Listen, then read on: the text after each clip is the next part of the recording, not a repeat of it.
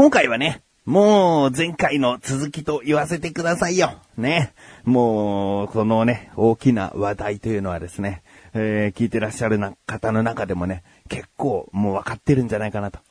菊池さん、この話ですよねっていうね。えー、あの前回の続きみたいな感じでね、話させていただきますけれどもね。あの、帽子買いましたよね。えー、その帽子をね、買った時、お店の人が、もう被って帰られますか？って言うから、あの、神さんとちょっと顔を一回見合わせたんだけど、なんかここで被っていかないっていうつ、なんか格好つけもどうかなと思って、もう逆に帽子を買った喜びを表現しようと、あ、被ってきますつって。で、そのまま、あの、袋には入れずにですね、じゃあ、あの、どうぞつって渡されて、ずっと被ってたんですね。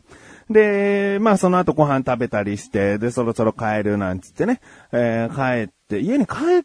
帰る直前ぐらいかな、神さんが、ちょっとパパっつって、シールつけっぱなしだよって言って。で、よく見たら、ツバのところにね、その、頭のサイズあ、要は帽子のサイズか。帽子のサイズが貼ってあるニューエラオリジナルのその丸いシールが貼ってあるんですね。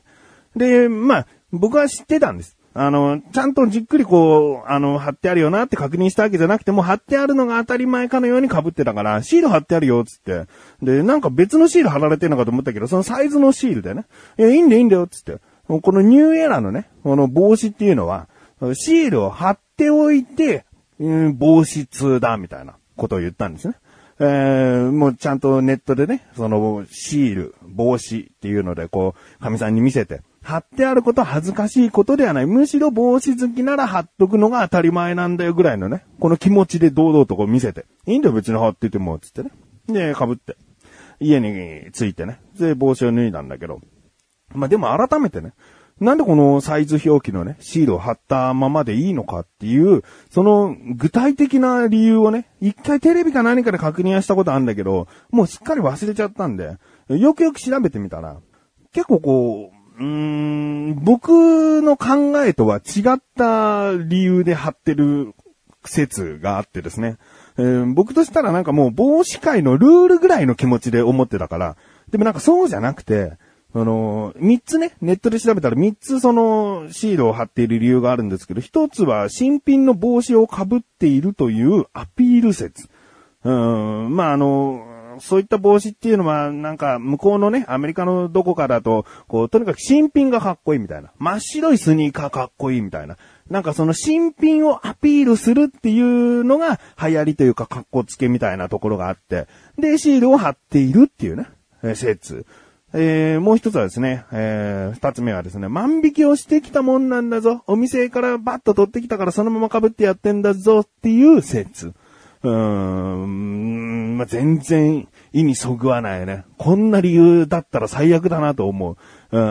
ん。で、3番目がマイケル・ジョーダンがシールをつけたまま帽子をかぶっていて、それにみんなが憧れて真似をして、いつの間にかもう当たり前のようになったという説ね。うん、マイケル・ジョーダンがね、ニューエラーの帽子でシール貼ったままだったんでね、なんかの写真とか、どっかでこうみんなが目撃した時にそういう、えー、ファッションをしていたと。ね。だから、あ、俺も、私も貼ったままでいいや、みたいな。貼った方がむしろマイケル・ジョーダンみたいになってかっこいい、みたいな。なんかそういうところらしいんですよね。で、僕、2番のね、その、2番目のね、万引きしたっていうのはもう全然こう、乗っかれないから、うんで、マイケル・ジョーダンもそこまで尊敬していないって、尊敬していないって言うとすごい偉そうだけど、そんなに僕の中の憧れの人ってわけでもないから、その人を真似するっていうのは意味わかんないなと。うん、で、もう一つ最初のは、新品もんだよっていう。新品綺麗だろ、かっこいいだろっていう気持ち、僕ないんで、あの、今日までシール実は貼ってたんですよ。で、一回シール剥がしたんですよ。だけどなんか剥がしたらもう二度と貼れないような気がして、ツバの裏に貼ったんですけど、で、今ツバの裏に貼ってあるんですけど、もう今日これを機にですね、剥がしたいと。うん、もうそういった、そういった大きな出来事をですね、お話ししました。いやいや、これじゃないよと思っている自分がお送りします。菊池のなだらか向上心。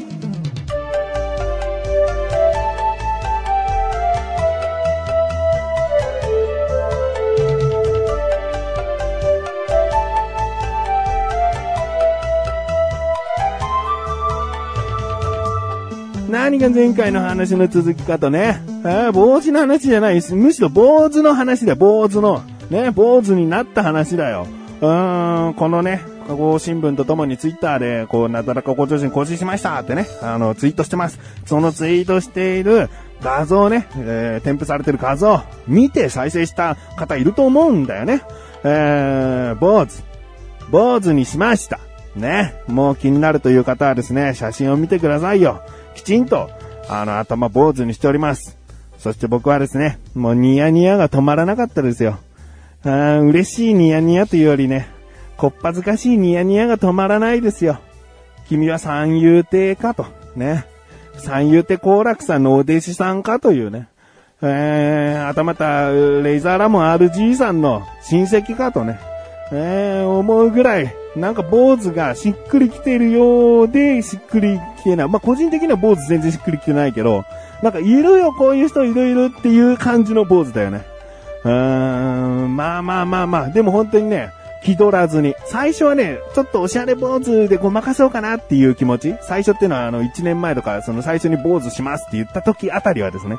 あの、もう、おしゃれ坊主っていうかさ、ちょっと先、先の上の方だけ長めにしてとんがらせられるような頭とかさ、うーん、ラインをバリカンでちょっと軽く入れてさ、おしゃれ、おしゃれっぽくしちゃえばいい、ごまかしちゃえばいいかなと思ったけどね。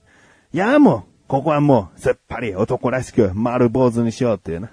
えー、若干ま毛が長いよ。これはまあギリ坊主って言ってもいいけど、いやギリ坊主ではないよっていう人もいるかもしれないけど、まあ、僕の中での最初の坊主はちょっとこのぐらいでご勘弁いただきたいなと。うん、あの、まあ坊主にしましたと。ね。で、まあさ、僕がさ、この坊主にするにあたってさ、えー、やっぱりこう、僕のベイスターズに対する愛がさ、伝わったのかもしれないね。えー、さあね、一番大きなね、ニュース、ね、あの、もうつい先日、日、えー、月曜日ね、月曜日決めてくれました、ベイスターズ。クライマックスシリーズ、ファイナルステージ、進出決定でございます。えー、あの、通常のね、リーグだと、確かに3位で終わってしまいましたけれどもね、この CS 制度が入って、こっからまた優勝狙えるよ、みたいなことね、日本一の権利を得ることできるよっていうね、うんそういった CS なんですけどもね、見事、2位だった巨人を打ち破ったので、決勝で、ファイナルステージで、1位だった広島と、横浜 DNA ベイスターズが戦うことになりました。えー、試合は全部で6試合です。もうすでにですね、広島は1勝しているというアドバンテージが設けられておりましてね、えー、試合は、えー、6試合。なので、先に4勝した方が勝ちなんですけれども、広島からすれば、あと3勝すれば勝ちということになりますね。これがもう来週の月曜日までには長くても決着がつくので、次回の配信で、さあ、ベイスターズ、日本シリーズに行けるのかというね、ところですよね。えー、まあ本当にですね、その月曜日、巨人戦ですね。あのー、3日間行われて2勝した方が、そのファイナルステージに行くことができるんだけど、うん、初日の戦いで勝ったんですよ、ベイスターズが。ね。で、もうそのまま初日を勝つとですね、えー、もう今まで初日を取ったチームがほぼその、ファイナルステージに行ってるというね、データがあって、もう DNA 濃厚なんじゃないかという中ね、日曜日迎えた試合が、の投手戦で、えー、お互い点が、点を入れることができずですね、ギリギリ負けてしまったという感じかな。えー、ですがその次の日のね、えー、試合で、見事、こう、延長になって勝ち取ったと。もう、本当にドラマチックだね。えー、なんかあっさりさ、初回に5点入れて5対0。もうずっとそのままトントントンと8対3で勝ちましたみたいな。そんな試合じゃなくてさ、もう2点取って2点入れられて、で、1点取って1点入れられて、3対3でそのまま延長戦に行って、11回の表に1点なんとか入れて、11回の裏で今シーズンずっとえー、守護神をですね、なんとか守り切った山崎投手がですね、えー、失点されることなく見事抑えたというね、本当に素晴らしい、素晴らしい、えー、試合だったな、とい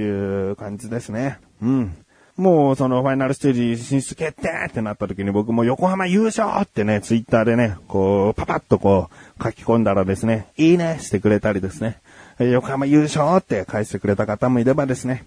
えー、祝、横浜 DNA ベイスターズ CS 出場おめでとうございますとかね。えー、もういろいろとね、声をかけてくださった方もいてね、声、ツイート、リツイートしてくれたり、えー、リプライしてくれた方もね、いたりして、とても嬉しい。うん。なんかほら、この、やっぱり、この番組でさ、ベイスターズ応援しているんだよっていう話をしているからこそのこう、あ、横浜頑張れたんだねっていうさ、その帰りだよね。えー、嬉しいね。えー、ぜひね、もう本当に、このまま、広島さんはね、強いよ。強い1位になったのは今回ぶっちぎりでね、リーグ1位になったから、この、まあ、普通に考えたら、広島さんの勝ちなんだけど、やっぱりこの今のね、ベイスターズの勢いっていうのがね、あるので、この勢いに乗ったまま、なんとかクライマックスシリーズをですね、制覇して、で、三浦投手をですね、一旦胴上げしてほしいなと思いますね。あの、三浦大輔投手ね、今年で引退すると決めて、で、その引退すると決めた時に、このクライマックスシリーズのファイナルステージまで行けてね、えー何か起こるんじゃないかというね、やっぱり期待をしてしまいます。うん。まあこれをね、聞いてくださっている方も、最後までちょっとベイスターズの動向をですね、見守るとまではいかなくてもですね、うん見ていただきたいなと、えー思っております。まあ、今回はですね、こういった話かな。えー、坊主の話したでしょ？野球の話して、帽子の話しましたね。えー帽子さ、ちょっと最初の話に戻るけどさ、帽子結構、こう、気に入っちゃってる。せっかく坊主にしたのに、帽子を乗せることが、被るっていうより僕はもう乗せて、乗せる感じで被るのが好きなのかな。うん、その感じがね、すごい好きでね。えーたまに唾を横にしたりとかね、するとこう、坊主だからこそなのかね、逆にこう、風が、風通しが良くてね、気持ちかったりするんだよね。あの、帽子を外したり被ったりすることによって、すごいスースーする。うん。なんか被るのが、こう、スタンダードな感じになってきた。うん。まあ、ということで、えー次回またちょっと横浜 DNA ベイスターズの話をしてしまうかもしれません。まあ、切っていくというか、紹介していくというかね。まあ、おすすめ刀ぶら下げましょう。3つの項目で最こう、高非難されるんですよね。味、見た目、多分、価格。あの、はい話せなくなると思います。これも食べさなきゃいけないのか今日使命感がね、まあ、どんな味かなという期待はそんなにないですけど。あ、ないですね。我々は侍だ。そうですね。コンビニ侍。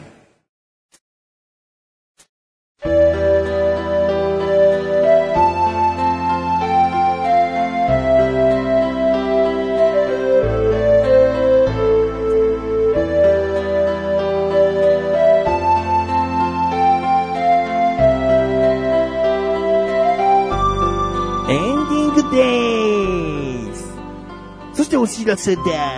このなだらかご上心が配信されたと同時に更新されました。菅井菊池のコンビニ侍聞いてみてください。今回は菅井からのおすすめ食品で、え100円ローソンさんで買ってきましたね。100円ローソン、あローソンストア100かな？うん、で買ってきましたね。えー、鶏の鳥に、お金の金、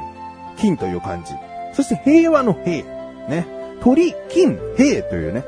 さあ、もうこの3文字で果たして何て読むのか、そこからですね、えー今回はぜひ聞いていただきたいなと思っております。えー今回、菅井からのおすすめは、鳥、金、平というね、えーものでございます。そして、かっこごま油というね、ものでございます。果たして何なのか。ね、デザートではなさそう。鳥がね、入ってるからね。えー気になるという方、本当聞いてみてください。そして、それを聞いてですね、ぜひ、ローソンストア100に行って、鳥金兵をですね、えー買ってみてください。まあ、食べ物であることは確かだよね。えー食べ、食べてみてください。